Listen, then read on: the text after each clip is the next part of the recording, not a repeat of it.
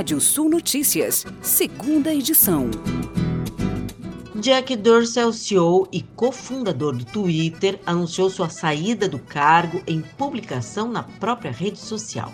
As ações da empresa subiram 10% no pré-mercado na bolsa de Nasdaq ontem. Dorsey afirma que ter a gestão da empresa sendo feita por um dos fundadores é muito limitante. Apesar da saída, o executivo vai continuar ocupando uma cadeira no conselho da empresa até 2022. A empresa asiática de e-commerce Shopee vai lançar seu primeiro centro de distribuição no Brasil.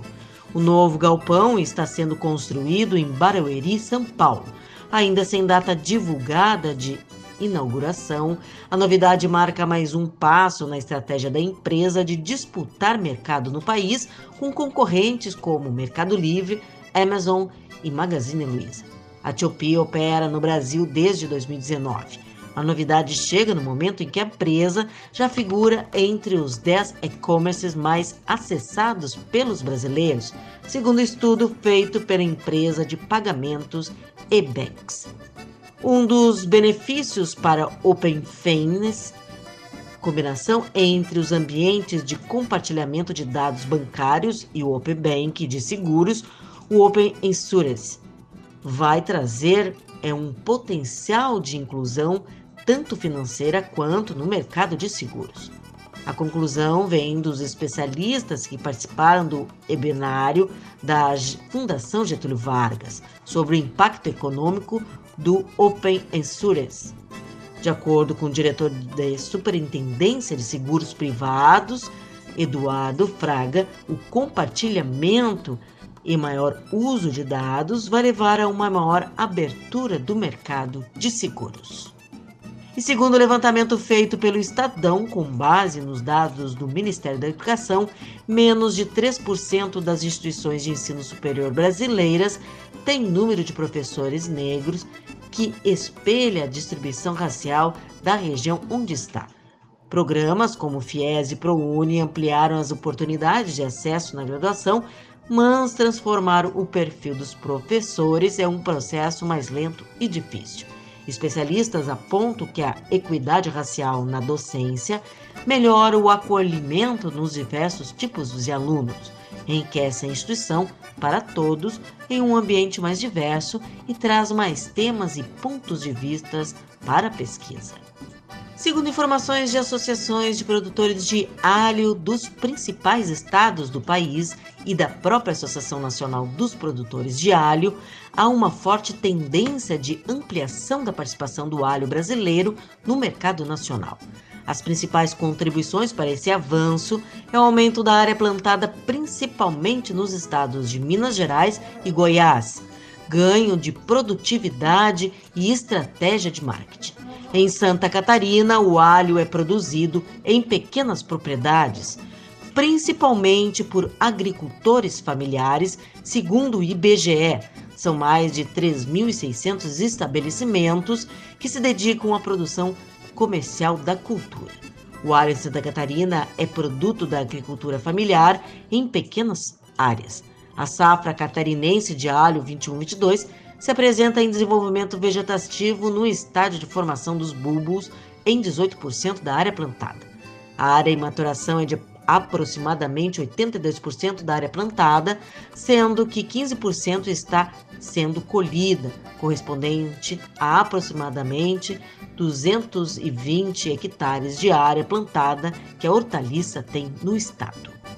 E um jovem britânico, Jim Iverne, encontrou um extraordinário achado arqueológico com cerca de 1500 anos enquanto caminhava pela fazenda de seu pai, o agricultor Brian Naylor, durante o lockdown decretado no Reino Unido por causa da pandemia no ano passado.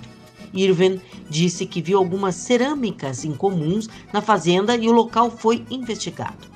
Ao escavar o campo, arqueólogos da Universidade de Lancaster encontraram uma vila romana, uma espécie de casa de campo, no período em que o Império Romano se estendia até o que hoje é a Inglaterra.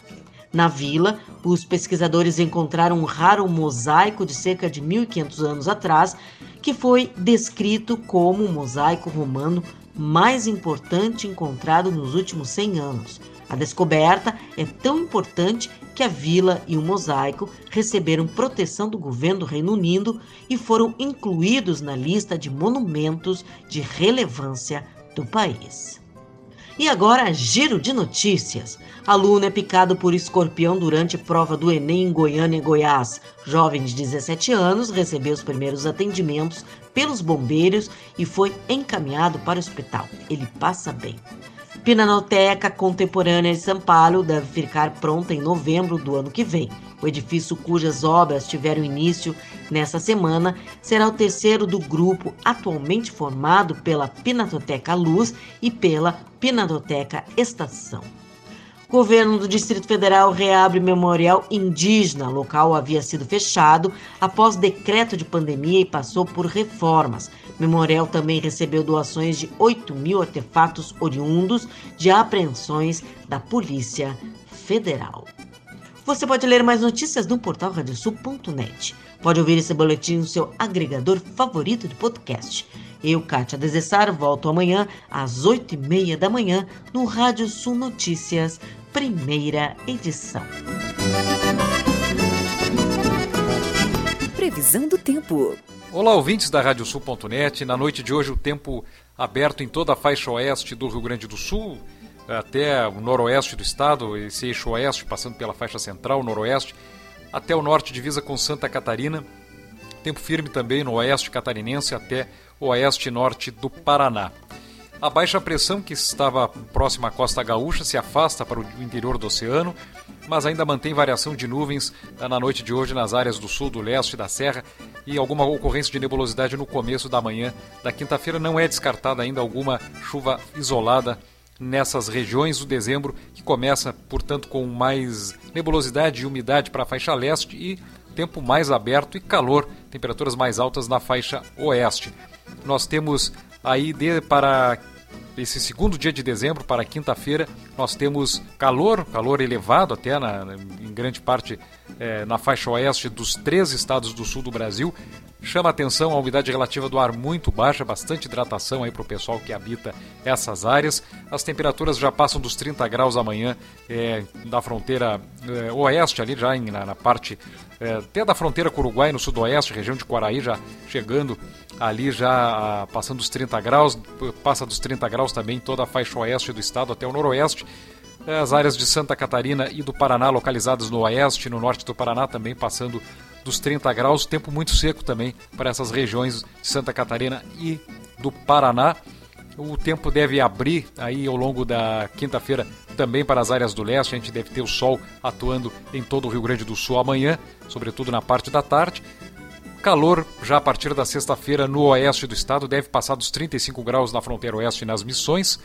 Nós temos temperaturas para essa quinta-feira entre 17 e 31 graus em Quaraí, na fronteira com o Uruguai, entre 17 e 33 em São Luís Gonzaga, nas Missões, entre 17 e 23 em Pelotas, Caxias do Sul na Serra entre 13 e 23, Porto Alegre entre 17 e 26, São Miguel do Oeste, no Oeste Catarinense entre 19 e 30 graus, Curitiba, capital do Paraná, temperaturas amenas entre 18 e 20 graus, e o nascer do sol em Uruguaiana, na fronteira oeste do Rio Grande do Sul, nessa quinta-feira às 5 horas e 39 o pôr do sol às 19 horas e 35 minutos. E mais informações do tempo na primeira edição da Rádio Sul Notícias dessa quinta-feira às 8 e meia da manhã. Até lá!